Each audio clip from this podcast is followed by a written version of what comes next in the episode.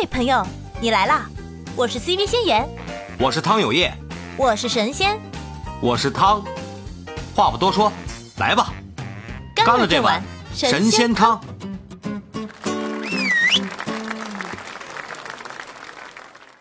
那就是其实像在那个，你像伊卡洛斯在那个南非那边，他肯定也，我不知道当地人有有没有刷的，他们那边那个手机现在是一个什么配置？老一，老老一朋友吃饭去了。老一 刚刚做饭，现在吃饭。老 老一刚才烧茄子来的。嗯，谭老师有话说。谭老师啊，因为因为刚才这个问题刚好是我们现在这个包括地方政府一直在促进和推进我们去做的一个事情。呵，我的天哪，这是打瞌睡就有人送枕头，我这直播间开的太牛了，我。因为刚好这个湖南省这个这个长沙市关于这个，特别是湖南省外贸协会，我不是那个外贸啊，大家别别别搞错了，颜值协会。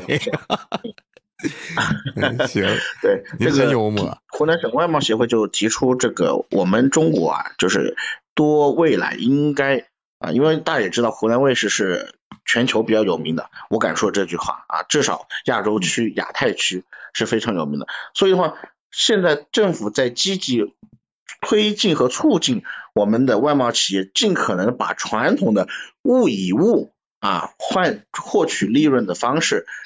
渐渐的变成以服务、以文化来进行与这个传统商品的一个结合，来去促进。这里面就啊反复强调了关于这个啊 TikTok 的一个发展啊。那 TikTok 目前的话，我个人觉得还是呃发展比国内来说还是嗯，我觉得跟国内的一八年末和一九年初的形式差别不大。然后目前也有很多功能还没有完全打开，所以我觉得这是一个机会。但是很多人想去做，我看到很多华人、中国人也在做。但是现在有一个很问很大的一个问题，就是还是那种类似于想模仿李曾经的李子柒，把这东西就往上发就可以了。但是没有从他们的生活习惯角度，甚至都没有做一些啊字幕啊，所以的话，我觉得这个。呃，当然也有些人就是啊，就是做的稍微文化比较沉浸式的，比如说这个呃呃一个中国人和一个老外，然后做一些啊一些一些对比，比如说一些开箱、一些产品啊，包括做一些直播来进行一些产品的对比，这些东西的的确确，我觉得是留学生非常值得去发展的一个方向，因为你们既知道中国的。文化又知道海外的文化，能够通过互联网啊，在这种疫情常态化的这种情况下，哪怕足不出户，你同样可以进行啊创业也好，就业也好，往这个方向去做，我觉得是没有问题的。这这不是代购吗？特别是帮助现在中国的实体产业进行文化性、文创型的一个转型，更多的将这种创新服务、创新理念啊，通过视频。直播仅多种媒体的方式啊传递到海外，产生更好的效益。哎，谭老师一下子把咱们今天这个话题的高度拉拉高了，不止拉的拉的好高啊！嗯，一个直接拉满，直接拉满这高度。真的，我特别我特别欣慰啊！今天说咱们说聊留学生的这个话题，能聊出这么多的干货。其实刚才谭老师说的，他其实也是给这个留学生提供了一个很好的思路。就是谭老，我从谭老师的这些话里一直在就是吸收养分，吸收养分啊。就是我一直是特别认同在哪儿，就是说文化之间的差异，你如果能抹平文化之间的差异，或者说能利用文化之间的差异，这个信息差，能够打造一些东西或者复制创造价值，嗯，对对，能够转化出它的那个价值，它那个价值是不可估量的。因为什么？因为本身咱们现在说。这个社会，你挣钱挣钱就是需要信息差，就是信息差挣钱嘛。因为咱们是信息时代嘛，那你有信息差。有一点，我觉得不管是哪个时代，永远都会存在信息差。对，为什么？行业与行业之间的这个东西都是。对。你因为你行业越来越深了，它可能就是真的是行业有些行业越来越多了。对，细分市场越来越多的其实。对。在哪个位置站稳脚跟，深挖下去。现在真的是笼统的那些，像以前那种什么中间商赚差价，现在已经不行了，不稳固了。现在就是要在某一行业或者某一领域有前瞻性，并可以立足、站稳脚跟、深挖下去，挖掘出相关的一些东西来。特别是我个人推荐在座的听众，有一些从海外回来，然后或者即将啊去海外，或者即将回来，不管是要去还是要回，呃，一定要不管是就业还是创业，一定要对比一下当下中国的不足。我们出国留学干嘛？从这个清朝起，我们派了很多洋务运动起，派了那么多留学生，他们回来也的的确确参与了中国社会的改变。所以我觉得要知道中国有哪些方面不行，特别是传统企业如何去更全面的去发展，更全面的把产品推是推发展到不仅仅只是产品本身的功能，能够让它融入到我们生活，给我们创造更多的价值，给它更沉浸的一种体验，甚至是啊、呃给它啊、呃创造一个呃一个场景，让它有使用此产品的想象空间，能够帮他解决一些生活的一些呃需求和他的一些困难和一些烦恼。我觉得这是最重要的。那这些东西都需要靠文化、靠、嗯这种新媒体的方式来承载这些实体产业。这也是咱们中国“一带一路”我们国家想走向全球的一个一个很高的一个展望。但是因出现了“为变得一带一路”，太厉害了因。为伊卡洛斯在这儿呢，肯定要聊“一带一路”啊，对吧？“一带一路”的受益者，这是啊，对不对？哎呦，谭老师真的聊特别好啊！这个让我想起了一句话，就是“师夷长技以自强，以自强”，对是师夷长技以自强。外来的东西不一定都是不好的，嗯，这个有这种有这种洪水猛兽啊，但是也有这种花香宜人，看你怎么判断，看你怎么吸收这些东西更多的。是用好国外好的来解决我们现在社会出现的一些矛盾和对解决这些矛盾。比如说，可能又回到阿里巴巴，我不是他的粉丝啊，也不是他粉，但是因为大家都了解，所以我才提的。嗯呃，又是老提常谈，然后就是因为它解决了信用问题，就出现了花呗，因为它解决了这种呃这个信息的这个互与货的这种交流，跨区域了，所以它才有它今天这么强大的一个市场的存在的价值。嗯嗯嗯嗯，谭老师是这样啊，我今天对您的发言非常欣赏啊，然后我加了您的关注。我们在五月初的时候会有一场关于创业的，就是创业为什么这么难的一个讨论啊，一个小话题。我也希望你关注一下我们啊，因为我们这个直五月播间几号？五月几号？五呃，现在咱们是五月几号来着？我我忘 了。哎，我看一嗯嗯，我在我在那个喜马拉雅，下啊。然后没法切出去看。你在那个你在哪儿？你可以切到喜马拉雅看。你你们先聊着，我去看一下，然后我跟您说啊。因因为五月份活动特别多啊，五月份我们还要进行军训。啊，还有军训啊！对对，哎，您是在上海吗？现在？我在湖南长沙，但是啊因为我身份特殊，除了是做企业以外，我还是当地协会，也是服装当地这个民兵武装部的这个负责通信的。嗯，好强啊！那其实我是不是可以理解现在那个，就是首先啊，像我我我我是打算啊，其实当时有这个想法，因为那个他们就说过啊，嗯、咱们就是以聊最干的 TikTok 可能在现在的现在的这么一种形式呢，可能而且它的我看那个国内报道一些数据，在稳步的海外的这进行增这个数据增长，它的模式还停留在就是像那个康老师所说的。停留在一八年，到一九年之间，一八年到一九年之间是吧？对，一八年一九年之间，所以说我感觉在这个呃，就有一个很大的这么一个机会啊，很真的是我感觉这个机会是非常大的，对于在座的各位啊，包括因为我是在那个现在可能是呃抖音，我也是我也是看抖音啊，那个他说那个有也专门那个做那个海外的 TikTok 嘛，呃这一块儿的话，但是什么它其实还是就是从信息上来来说还是有一定限制的。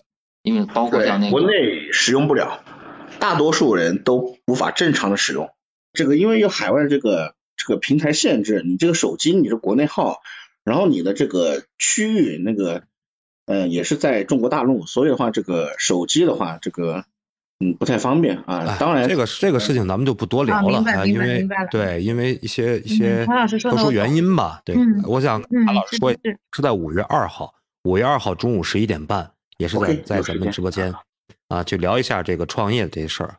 然后那个刚才三哥也问了，其实说，嗯，咱们再跳回来说这个留学生啊，归国也好啊，就业创业也好啊，其实都是为了这个留学生的相关的一个后续的职业生涯规划，他自己的一个生活发展。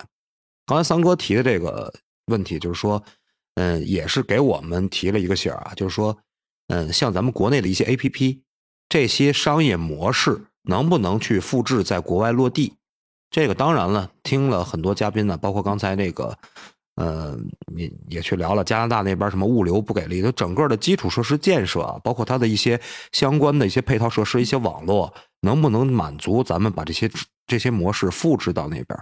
就是还是一个文化差异的事儿，文化差异，包括一些它的实际的一些，呃，两国之间的一些人文差异，不光是文化啊，很人文差异，或者是一些经经济差异。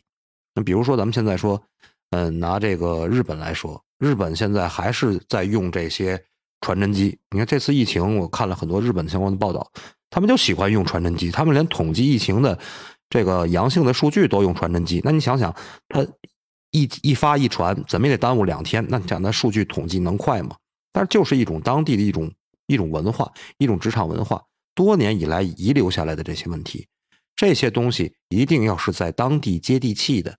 包括很多留学生在外边经受了很长时间的一些学习，掌握了一些相关的一些呃这个对方的对方国家的一些这个职业，呃呃就是职业理念也好啊，人生理念也好，回到国内感觉就不适应，它就是一个需要去适应、需要去融合的这么一个状态。首先要自己内心把自己这个门槛给打破，才能更好的去融入一个新的环境。这是我我想聊的一些事儿。我想问问下边在麦下的一些这个听众朋友们啊，有没有，呃，这个现在在留学，或者说是，呃，马上想要去留学，或者是家里有什么亲戚朋友啊，想去对留学这个事儿，出去也好，回来也好，想要聊聊什么的，趁着咱们现在麦上有几位老师都在，有什么问题咱们都可以提一下啊。我感觉这是一个非常好的机会。有没有朋友想去聊聊这些事情呢？哎呀，留学这个话题，我觉得吧，其实就是，嗯，反而作为我现在来说，因为我我自己有小孩嘛，嗯我反而不是很希望他出去留学了，因为现在这个环境让我觉得，嗯，就像刚刚，嗯，刚刚那个那个谁说的，出去美国花闲得闲得很忙说的，去美国花了那么多钱，对吧？二十几万美金。最后回国还是回国找工作，找了一个工作，就算他一个月一万多吧，那我再算他如果是走正常的职场路线的话，他可能到了，嗯，到了三十五岁之前，那走正规职场肯定三十五岁之前是黄金期，那他三十五岁之前一帆风顺的话，能赚到能达到多少的薪资？因为他毕竟也是在职场嘛，那他能达到多少的年薪？年薪能到一百万吗？嗯对吧？到了一百万，可能他刚到他就被这个社会给对吧嗯冲刷掉了。干掉了，我的天！是这样的，就如果应届毕业生一万多块钱在上海其实并不高，你要看你所在的行业，比如说像他想去金融领域做这个 VCP、做投行、做量化，嗯或者是做咨询，那你留学生，呃，是很重要的。这个这个大部分我们要的都是留学生，呃，就是看行业前前三十的名校的和清北的，我们只嗯要只要留学生硕博。嗯不不是只要本科也是可以就是呃 QS top 前三十的嗯和国内的清北、复交、港大、港中文、港理工的本科、硕士、博士不存在硕博弯道超车这么一说，就是所有的院校都是要在你的报告院校当中，这个还是要看你所要去的几个类型，包括像嗯，对，包括于像公务员的有些岗位，国企的有些岗位，那嗯，比如说像联通的总部，那么他们只要经纬和这个呃多大的硕多大的本硕，那个这个 class top 前三十的本硕博，嗯，那你这个东西，那你就看你所进入的行业和公司吧。另外的话，就是留学生他有的部分的企业会有留单独的留学生通道。嗯，对，就是呃，还是怎么说呢？就是高尖精的人群才适合高尖精的企业。就是说，嗯，像金融这种比较，嗯，怎么说呢？就是在这个行业里面，可能更加更加富有的这个企业吧，资金链资金比较充裕的企业，它可能更需要的就是留学生这样子的。它定位就是定在我招聘就是要招毕，就是留学生应届的留学生，就是我们要主要是卡的是名校。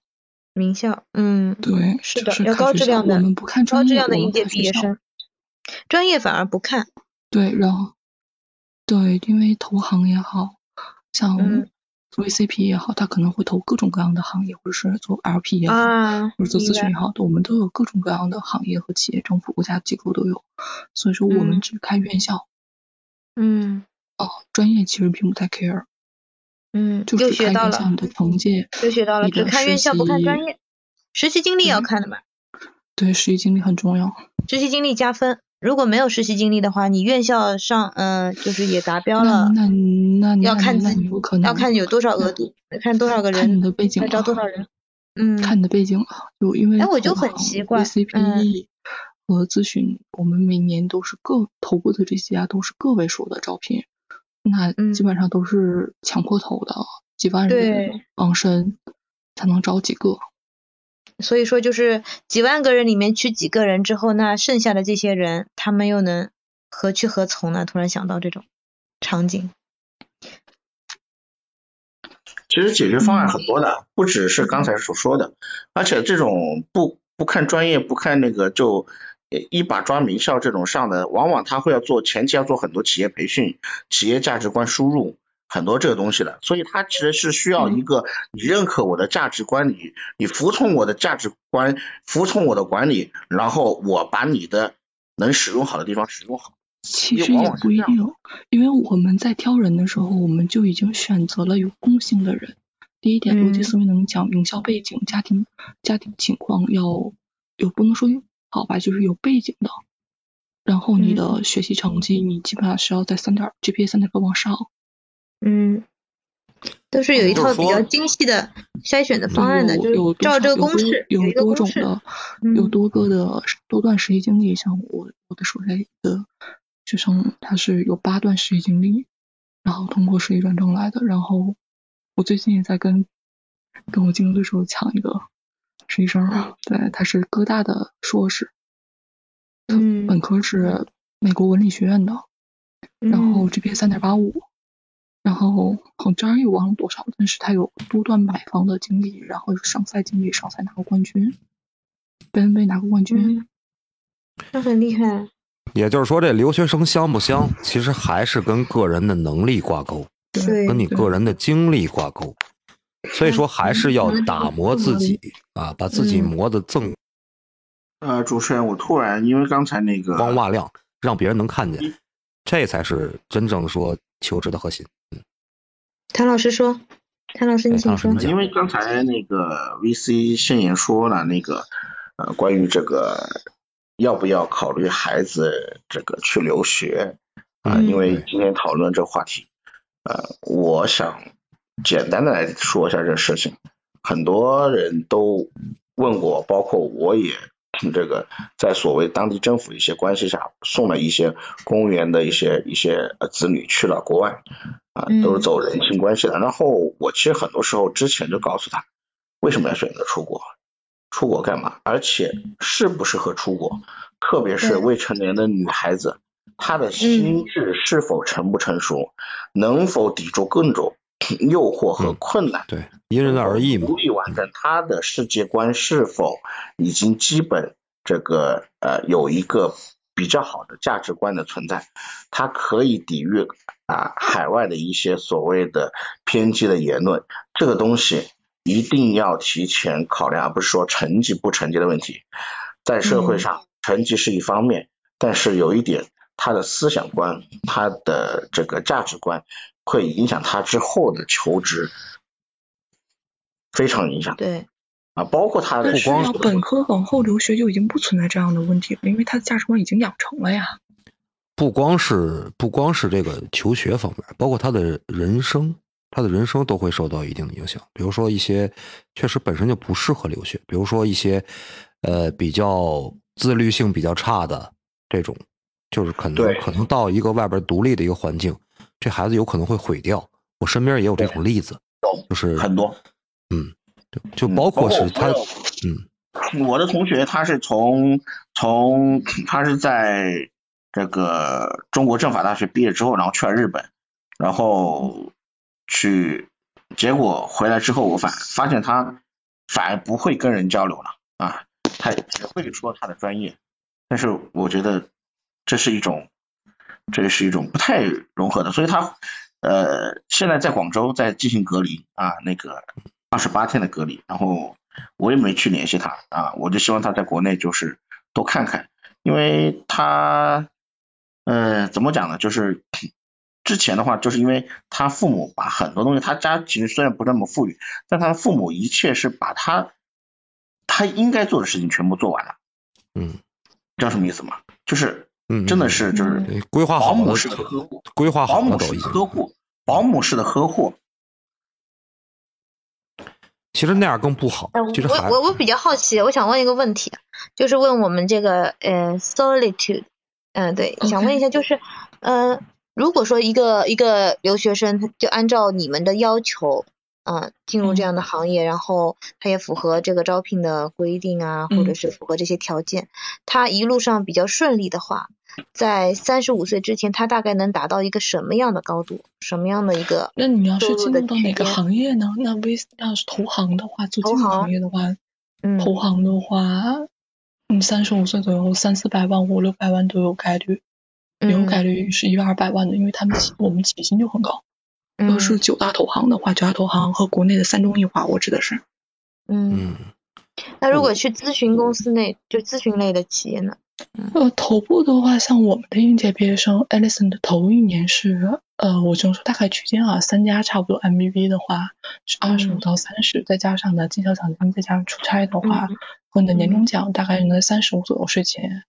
呃，就是应届毕业生第一年，就当然也要看项目，如果项目好的话，那可能比这个挣多多，因为我们还是项目还有 bonus 嘛，嗯，呃，我那如果要是到三十五的话，你可能到 senior manager。假如说你一直能在这个行业待下去，因为这个行业就我们投部的，我们这家公司就是飞升即走的。你达到一定的，就是在里面职级达到一定年限，你升不能升职的话，他就走了。如果你到 senior manager 的话，那基本上三十五岁差不多。我觉得 AP 要是行能你的能力很好的话，嗯，三百万左右差不多吧。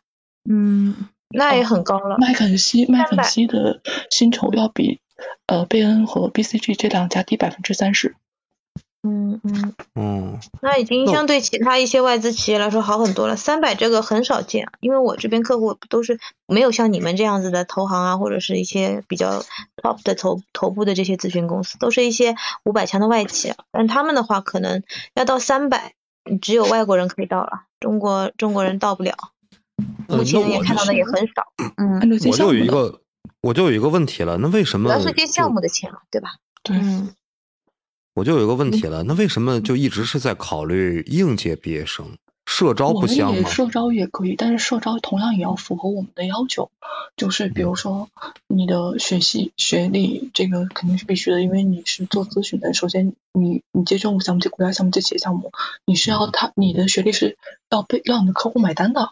嗯嗯嗯。哦，明白，明白就是说白了，高学历在我们这边去，不能说在我们这，在客户心里等于你很聪明，你逻辑能力比较强，你学习能力强，对，放心嘛，我把钱我把钱放给你，我放心嘛，对吧？对，就把项目交给你放心。第二点就是，呃，嗯，我们说招也招，但是呃是这样的，甲方跳我们这世界五百强的，呃的的。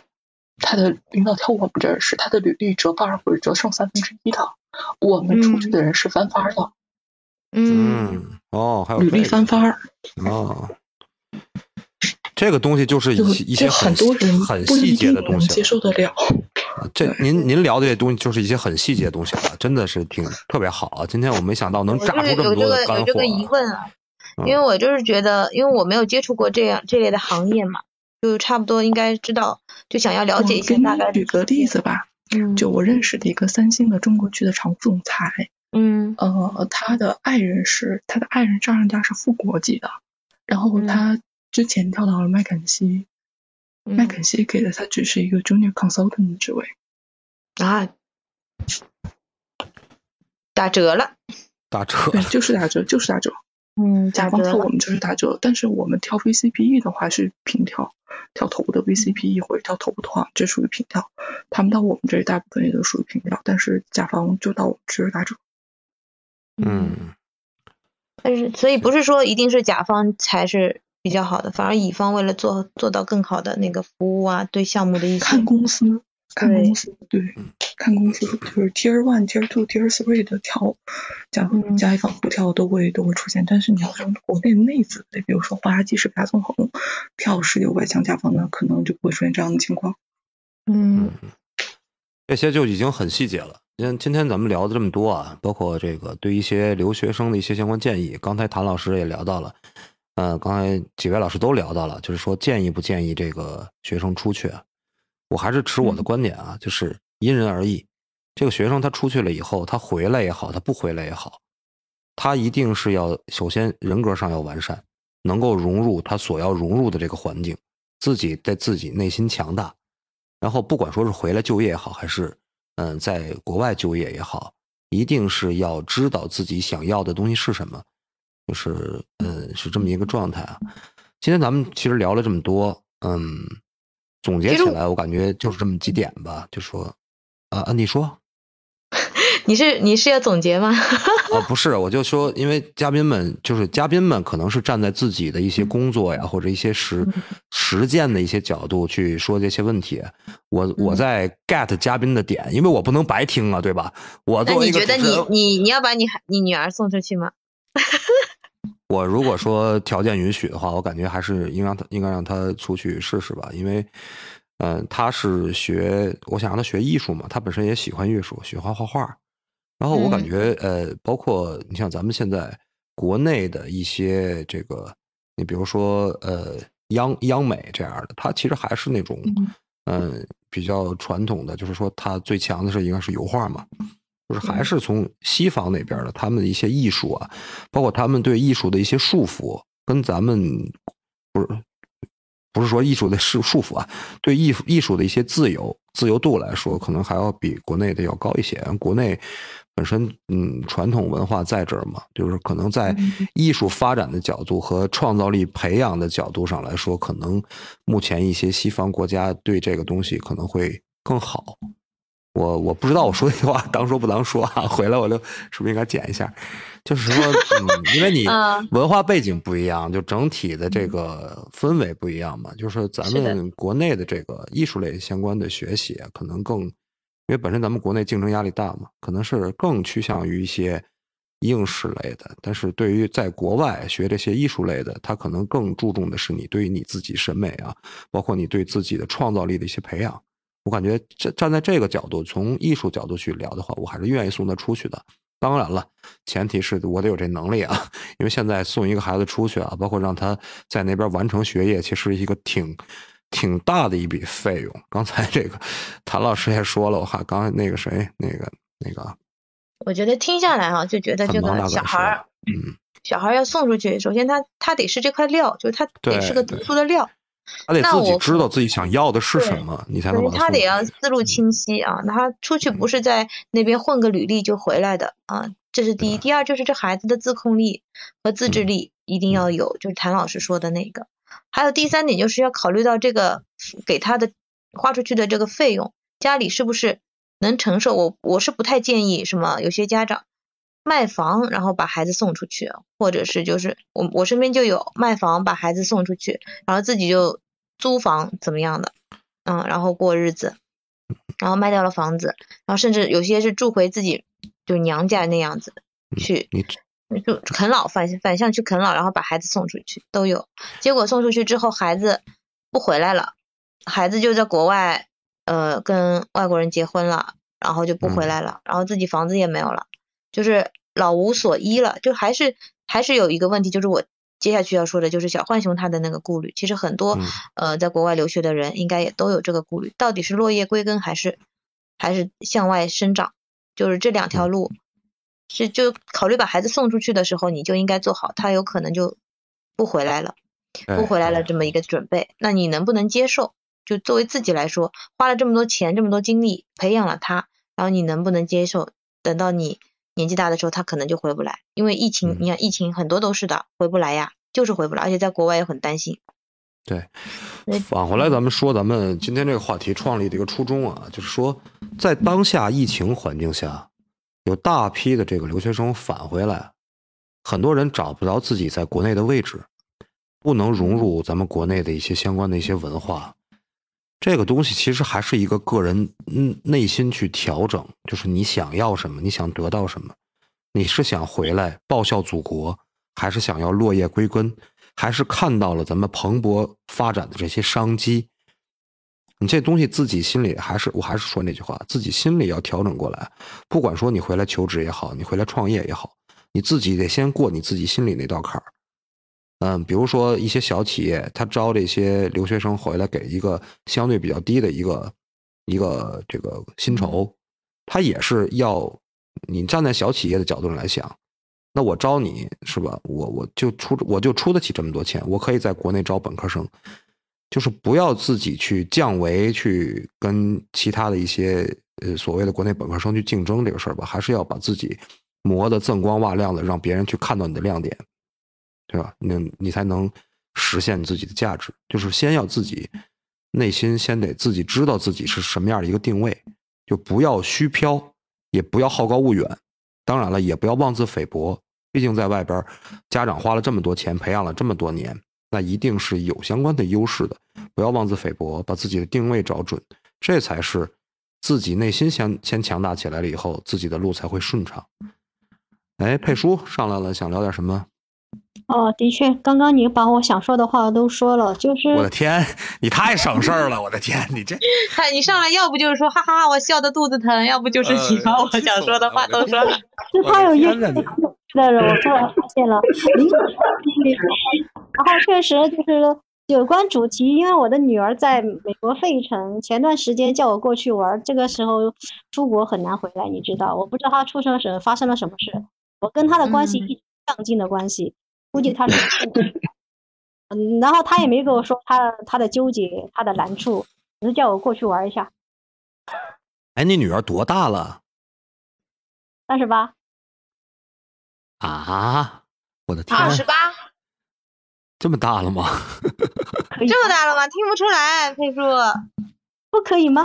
佩叔，你暴露年龄了，我的天啊！对呀，嘉宾嘉宾自爆了，没关系，没关系。你声音听起来好年轻啊！就是啊，就是就这点显得年轻，其他很老了。哎，你当时声音听起来好年轻，嗯，你当时怎么想着给他送出去的？不是我送他出去的，是他自己想出去闯的，好吗？自己出去，然后做到了，还在那边安了家。我的天！这就是我刚刚说的，可能就是贼贼正能量的一个正向的一个例子哈。自己知道自己想要什么，并为之奋斗，最终达成了结果。我的天，太正能量！现在这个这结果我不知道是好是坏，我也无法左右。真的。然后他他有什么难处，他也不跟我说，只叫我说空了去玩吧。嗯嗯。行吧。疫情这段时间还是。那你现在在国内吗？对呀。哎呀，那要到什么时候才能见到呀？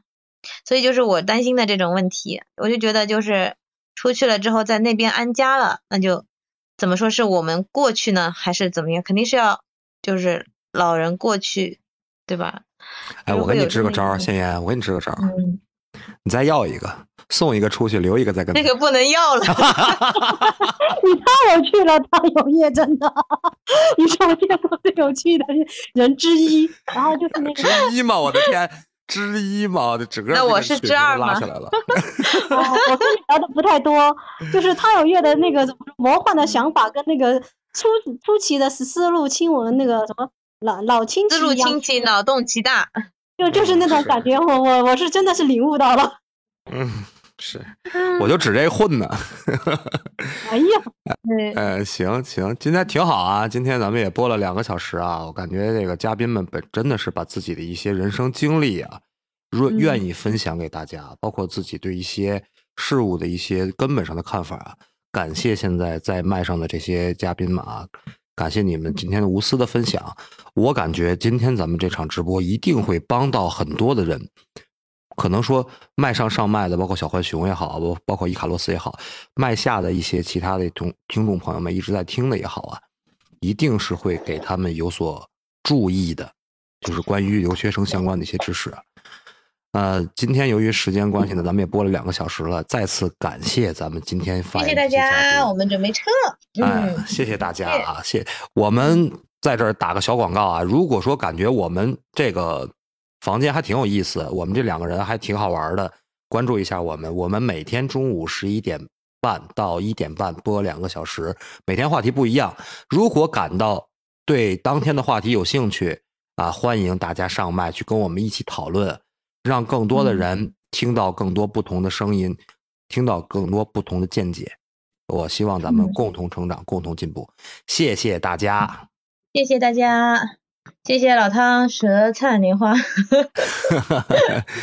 哎呀，感谢唐老师啊，感谢这个我念不出来这段英文的这个小姐姐啊，我实在是念不出来，我的天，哎，我文化水平有限啊，嗯嗯嗯，感谢三哥啊，感谢费叔，谢谢三哥，嗯，感谢两位主持，哎，唐老师，我们五月二号啊有一场关于创业的啊，希望您做嘉宾啊。啊，包括小姐姐，我关注你了啊！我实在念不出你的名字，你实在不好意思啊。我们我也关注了啊，有一场创业方面的一些一个讨论。如果你们感兴趣的话，关注我们，然后咱们共同讨论。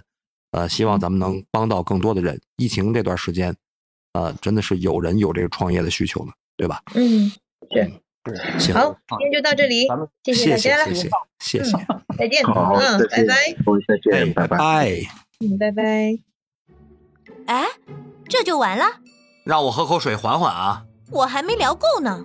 行，明天啊，咱们接着奏乐，接着舞。喜欢就点订阅，也可关注主播哦。